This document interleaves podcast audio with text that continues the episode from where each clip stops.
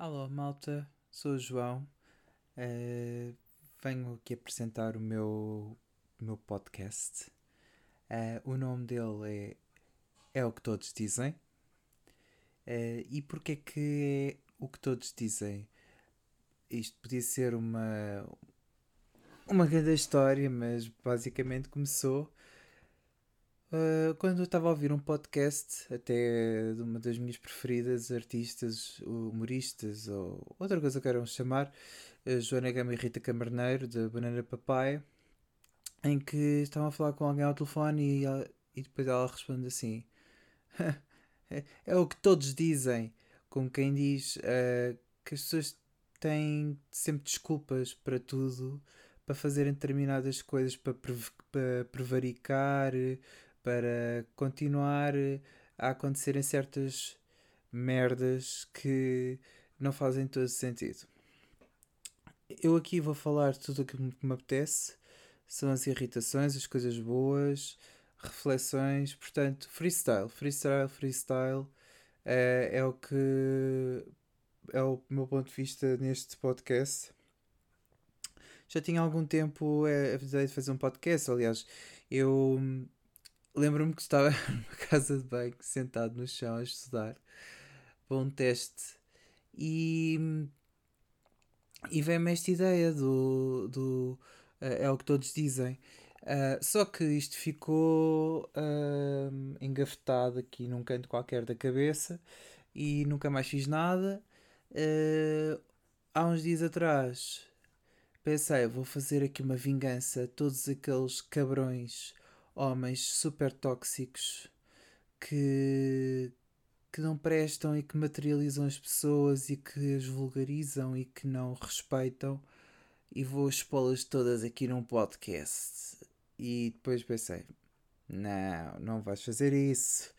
Mas, mas vou dar aqui um, um toquezinho assim ao de leve para explicar-vos então o que é que me impulsionou uh, fazer este episódio. Uh, e, que, e que espero que a partir de hoje se criem muitos outros episódios para falar de outras merdas que me vêm à cabeça, de outras coisas fixes que me apeteça dizer, uh, coisas que, uh, que, vos identifique e, que, e que vocês se calhar nunca falam com isso com ninguém, ao menos ter eco, que é uma cena bem importante nós todos termos. Uh, e, e, é isso no fundo. Ah, desculpa, esta cadeira que é tão nova e já está a fazer aqui um, aqui um chiar, mas não, não é nada de coisas estranhas que estejam para aí a pensar. Mas o que eu estava a dizer? Então, basicamente, o que é que aconteceu foi. Uh, eu já andava nas aplicações há algum tempo, nas aplicações de date, uh, o Grindr, neste caso. Eu já Uh, conhecia antes, só que depois tive um namorado durante dois anos e meio e nunca aconteceu nada, zero, zerinho. Uh, era só eu e ele, as coisas depois não correram bem. E, claro, single, ready to mingle, senti uma liberdade, finalmente. E nesse, nesse espaço de dois anos e meio, senti que as coisas mudaram muito por incrível que pareça, são dois anos e meio, que parece pouco, mas, mas naquele caso é muito, mudou muita coisa. Uh, e, e nunca tive curiosidade durante a minha relação a ver, não por respeito. Mas realmente eu achei que aquilo uh, antes eu conseguia facilmente encontrar-me com uma pessoa e quase me sentia uh, endeusado, uh, não sei porquê. Uh, se era porque era muito novo, eu comecei aos 20. Foi a partir dos 20 que eu até parti a minha virgindade, até posso dizer. Isto é para eu dizer tudo. Isto é, um, é, é eu vou ser um livro aberto completamente. Isto também é terapêutico, sabem? É, é, é muito fixe, por acaso. Um, e e depois uh, a coisa continuava e, e, tinha muitos encontros e uns a seguir aos outros. Ai, só esperei que os meus pais não estejam aqui a ouvir isto. que eu esteja aqui a falar de coisas bonitas. ASMR.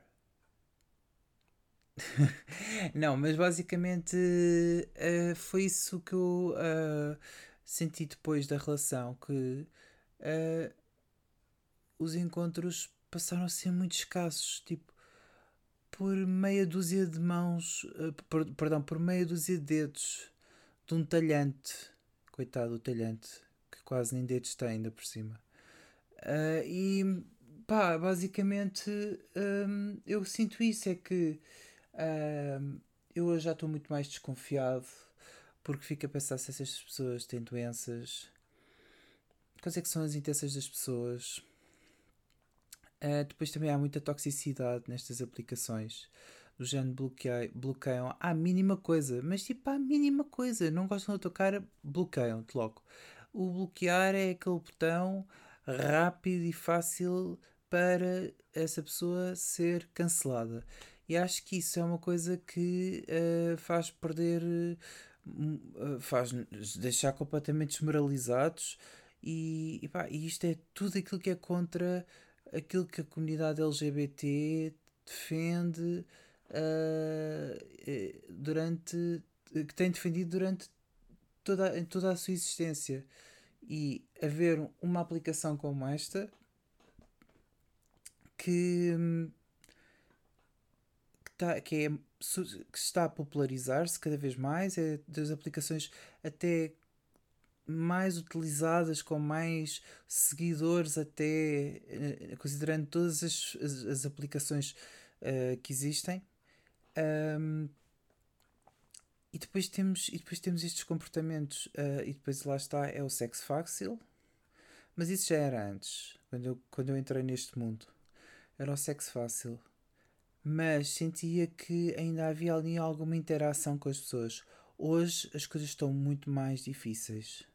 Hoje eu sinto que ainda a conversa tem que ser quase mínima, quase. A pessoa apanha de tudo, do género, até homens casados com mulheres às escondidas, uh, pessoal na droga, pessoal. Me... Uma coisa que me assusta. Bem, pessoal na área da saúde, pessoal pessoal profissional de saúde a cometerem coisas que nem vocês imaginam. Me chegaram a dizer, mas eu sou enfermeiro e sei do que é que eu estou a falar. Ele, tipo, ele tomava PrEP e o PrEP é um medicamento que é profilaxia pré-exposição, que é para prevenir o HIV.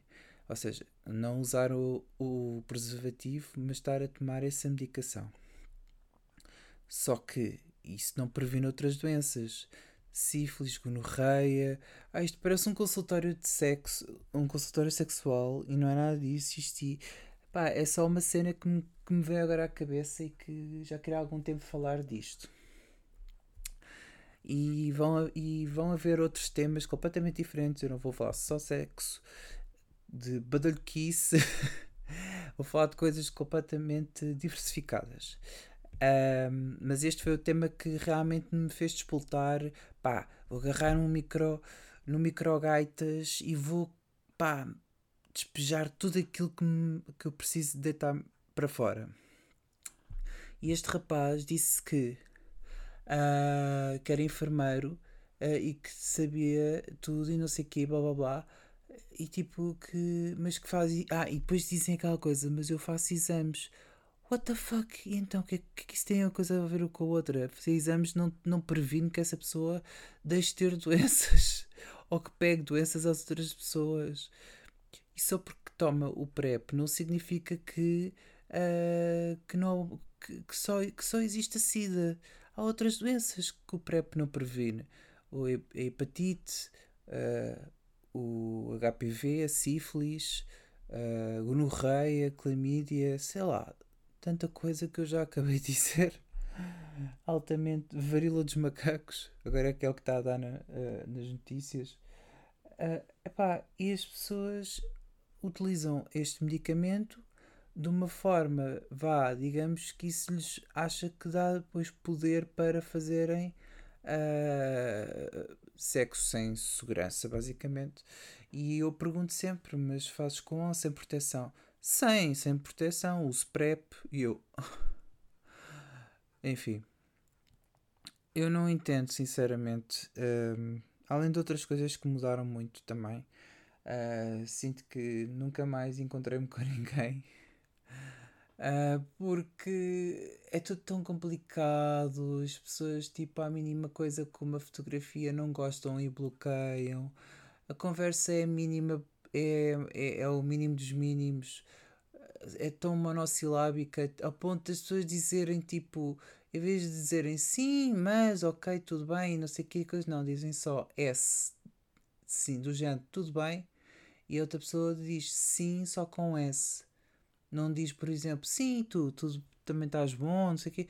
Pá, as conversas deixaram de. de, de Perdeu-se ali o lado humano completamente. As, as pessoas despersonalizaram-se. E isto é uma comunidade que está a degradar-se tão, de uma forma tão rápida porque isto é uma aplicação que está a ganhar um poder sobre a comunidade LGBT e está a, a, a fazer com que isto cria relações pouco empáticas e solidárias entre pessoas do mesmo sexo. Não é saudável, basicamente. As coisas não estão a normalizar-se neste sentido. Está tudo segregado numa aplicação que fala que tem um determinado registro, mas depois, quando está à frente, a pessoa tem outro. Eu não entendo mesmo, sinceramente. Sinceramente, eu não entendo. E pronto, e acabou-se o nosso episódio. Uh, falamos no outro dia, quando me apetecer. Não, estou a brincar. Um, mas realmente isto vai-me também fazer refletir outras coisas, nomeadamente agora com depois do Covid e esta transformação digital que se está a ver na comunicação e na informação em si. Eu acho que as pessoas, a própria dinâmica das pessoas, as relações enfraqueceram imenso. Ou seja, hoje já não é. Já, sinto que já não se comunica. É informação. Eu passo uma informação e outra pessoa passa a mim uma informação, processo e ajo de acordo com essa informação. Já não há sentimento, já não há uh, dois um, seres humanos que, que, vib que se vibram com, com o conteúdo que transmitem um ao outro. Uh, e agora é tudo WhatsApps, redes sociais. É WhatsApp do género. Uh, falo, as pessoas já não se encontram. Basta falar no WhatsApp, já sabem as novidades todas e no fundo acabam por não se encontrar com elas. Pronto, e é isso. Um, depois também um, a cena do FOMO que eu, que eu encontro bué nas redes sociais, especialmente no Instagram eu sinto um FOMO tão grande. Quer dizer, por acaso já sinto, não sinto muito FOMO. Há pessoas que devem sentir muito, muito mais FOMO, nomeadamente muitas raparigas que procuram querer ter o lado mais glamouroso uh, da sua vida e que tentam procurar uh, ter to uh, procurar todos os ângulos fabricar momentos que não são reais para fazer, para mostrar algo que, que, que, que não é real, é fabricado, exatamente. E isto é ao pontapé. Uh, pá, são conteúdos a, a, saírem tipo às bujardas em, mili, em milissegundos com este objetivo. Agora, eu acho é que lá está, depois a, a questão da relação é uma coisa que me chateia. Eu, eu próprio, uh, eu contra mim falo, eu sinto que. Que será que eu tenho amigos? Será que eu tenho amigos? Porque olha, eu às vezes eu no WhatsApp tenho um grupo de amigos. Acho eu que tenho amigos, já não digo nada porque isto agora é tudo, tudo tão estranho. A pessoa pode ter uma ideia e as outras percepcionarem outra. Um, falámos imenso, foi uma coisa tão gira na, na faculdade que, foi, que é a coisa menos provável que eu alguma vez tive no, no mestrado. Que, pá, falávamos e, e gozávamos e dizíamos tudo o que nos viesse à cabeça uh, e, queria, e, queria, e sentia-me tão feliz com essas pessoas, sentia aquilo de forma mesmo genuína. E tinha saudades deles e queria estar com eles todos juntos. E não acontece. E se calhar eles foram encontrar-se com outras pessoas e não sei, tipo, parece que uh, o WhatsApp cria uma relação, mas ao mesmo tempo cria ali uma barreira e as pessoas não se dão. O Instagram é a mesma coisa, cria ali uma relação, mas é uma relação estranha. As pessoas estão a ver, ou seja, eu falo com essa pessoa durante anos, mas encontrar-me com ela cara a cara nunca, nunca acontece. É muito estranho. É muito estranho. Eu, eu principalmente, então, no ano passado, 90% do meu, dos meus contactos era tudo no WhatsApp. Eu falava, eu mandava mensagens às pessoas e depois só quando, sei lá, uh, tinha, tinha que ir a um exame presencial ou assim, é que eu encontrava essa pessoa, passado, sei lá, 6 ou 7 meses. Durante esse período andávamos sempre só a trocar mensagens de voz e não sei o quê. Tipo, eu não falava com essa pessoa cara a cara. Quando muito fazia zooms e coisas do género, mas Epá, mas isto é uma coisa um bocado estranha para, para, ser, para, para ser sincero. Uh, e pronto, e a relação, voltando um bocadinho atrás, relativamente ao Grindr e ao Tinder, eu apaguei tudo. Apaguei tudo, fartei-me. Pá, fartei-me porque eu acho que estava a ficar obcecado. Estava a ficar mesmo obcecado, perder a minha própria individualidade, perder tempo a olhar, a tentar meter conversa com pessoas uh, a tentar uh, encontrar alguém que, que, preenchesse os meus requisitos, se calhar, e nunca acontecia. E estava-se a tornar numa obsessão. Agora tenho outra opção, que é a comida. Mas desliguei-me, desliguei-me literalmente. Isto é tão bom, isto é tão terapêutico. Isto é tão terapêutico que eu vou que vou, vou repetir mais vezes estas coisas e não me interessa se, se as pessoas ouvem ou não. Só virem, pá, fixe. Eu ainda vou ter que experimentar e pôr aqui no, no, nas várias plataformas de streaming para ver como é que a coisa funciona, porque eu ainda sou um rookie. Uh, sempre ouvi podcasts, mas fazer o meu próprio podcast para mim está a ser uma grande novidade. Um, eu sempre pensava que eram as outras pessoas que faziam podcasts, que faziam videocasts, que publicavam coisas no Instagram, que eram influencers, não sei o que, e hoje também estou a publicar. Que estou a publicar, atenção, que estou a fazer um vídeo e que vou talvez publicá-lo. E tenho que fazer aqui uma espécie de uma, de uma capa, de um artwork e pronto, e basicamente é, é isto. É, é o que todos dizem. Ou seja, é o que todos dizem, mas que depois não fazem. É tudo aquilo que me irrita por exatamente uh, dizerem uma coisa só para despachar, mas depois na prática não fazem. É as pessoas venderem ideias Epá, isso é o que me irrita mais. Venderem ideias e passarem às pessoas ideias que depois na prática, tu quando já estás dentro delas, as tuas expectativas são completamente furadas, uh, não são correspondidas, é das coisas mais, mais que mais me enerva. Uh, acho que isso é outra coisa bem que dava para falar, que dava para, para mangas, que é vivemos cada vez mais uh, a ideia de vender uh, expectativas e sonhos, dizer que sim a tudo, que fazemos que sim a, fazemos sim a tudo, sim, sim isto, sim aquilo outro, e depois e depois não é nada, não é nada, basicamente. Bem, eu vou ter que ir dormir porque amanhã é dia de trabalho e uh, queria agradecer a todos os que estiveram a ouvir. E vou ver se deixo isto exatamente igual como está ou se faço aqui um cortezito ou outro. Beijocas.